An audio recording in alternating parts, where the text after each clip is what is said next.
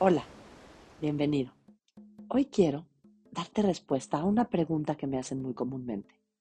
¿Por qué me cuesta relacionarme con amigos o por qué me cuesta tanto encontrar o establecer una relación de pareja sana?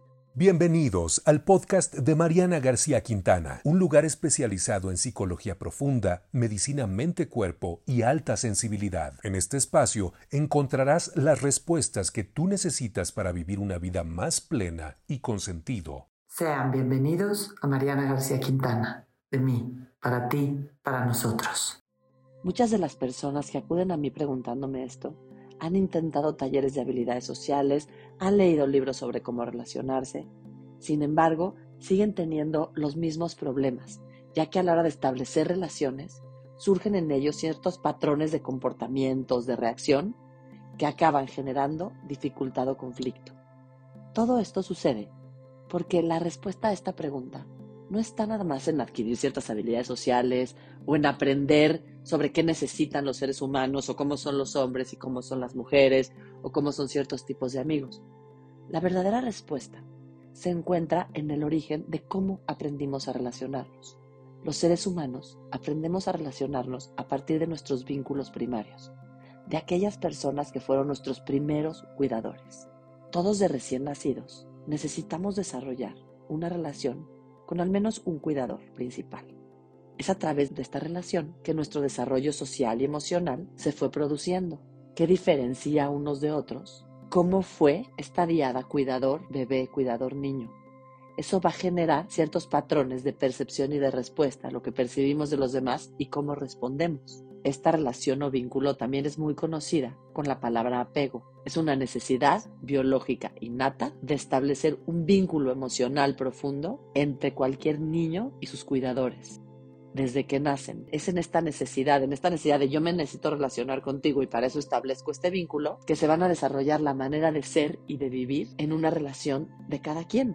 Esta relación de apego este vínculo va teniendo un desarrollo progresivo a lo largo de toda la primera infancia y va a influir en cómo nos relacionamos hoy en nuestra vida adulta, ya sea con amigos, ya sea con parejas, ya sea con compañeros de trabajo.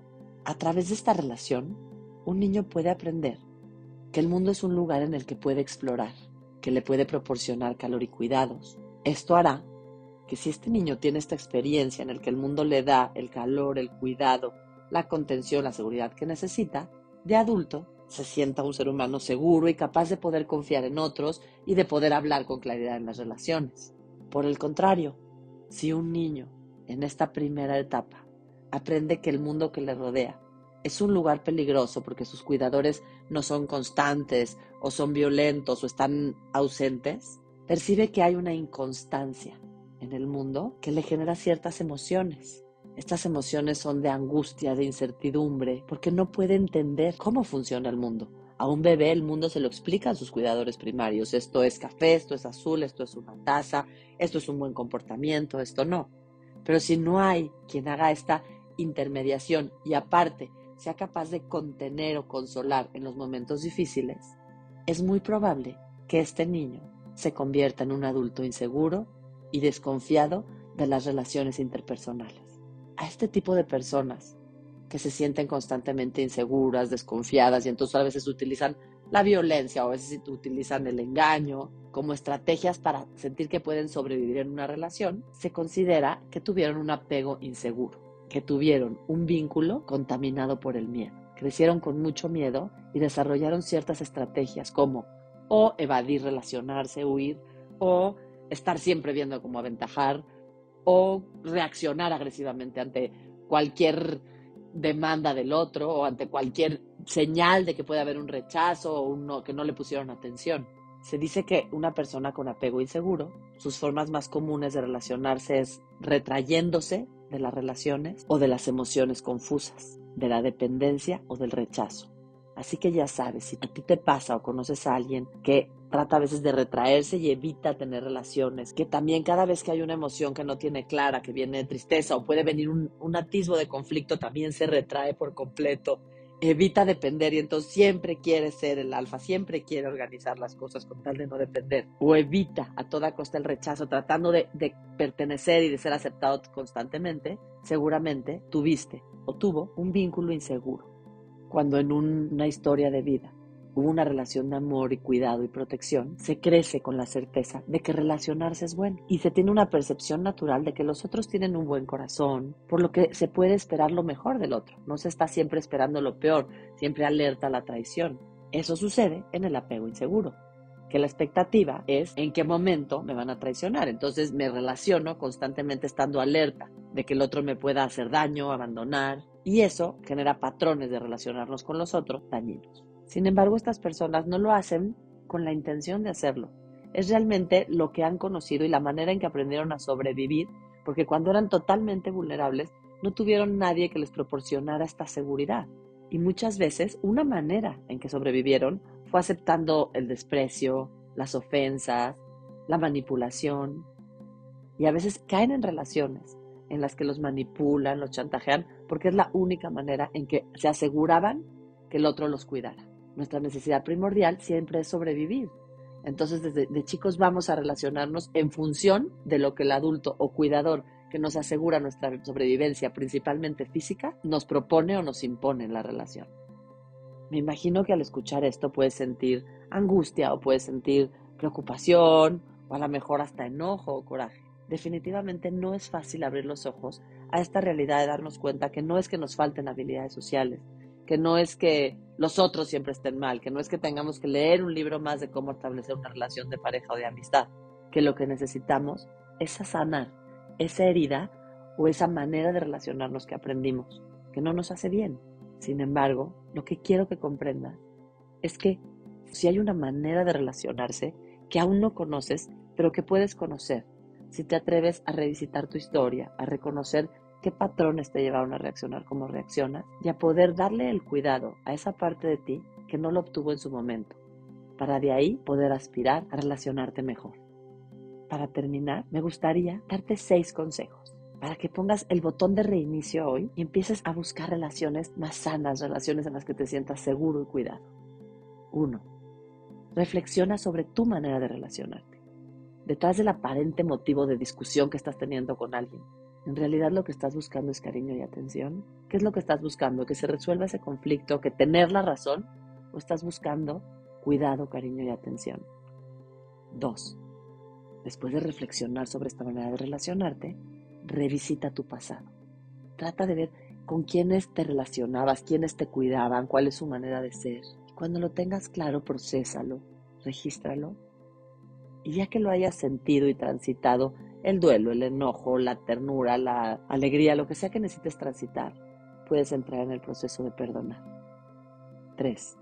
Trabaja en tu autoconocimiento para que puedas fortalecer tu autoestima. Cuando una persona se siente insuficiente y poco valiosa, cree que todos los que están alrededor se alejarán.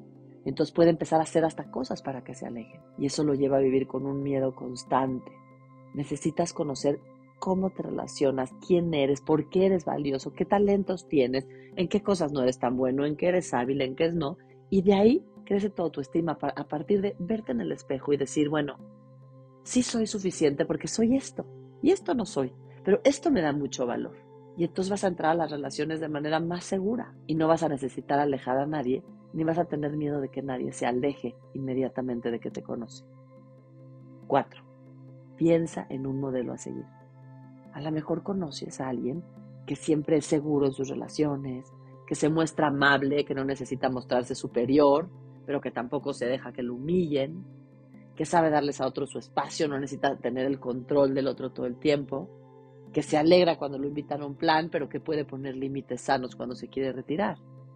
Esa persona también, cuando tiene un mal día, no necesita dañar a nadie, sino que puede transitar sus emociones y pasar por ellas esa persona probablemente interpreta el enojo de alguien desde un lente más positivo o menos personalizado. A el otro está pasando un mal día o podemos hablar después. No reacciona luego, luego pensando yo estoy mal, no soy valioso, es mi culpa. O el otro es un tranza, ya nunca me quiero relacionar porque me va a traicionar. Tiene una mente menos catastrófica en lo que se refiere a relaciones. Si conoces a alguien así, obsérvalo. Si puedes, conoce su historia y date cuenta qué es lo que en realidad le permite sentirse bien. Pregúntale, ¿ha tenido un proceso? ¿Tuvo una historia de buenas relaciones? 5. Trabaja en la asertividad para comunicarte. Cuando estés sintiendo ansiedad o ganas de reaccionar, con alguien y agreder o ganas de huir y aislarte por completo, párate a analizar qué es lo que te sucede, qué es lo que quisieras decir.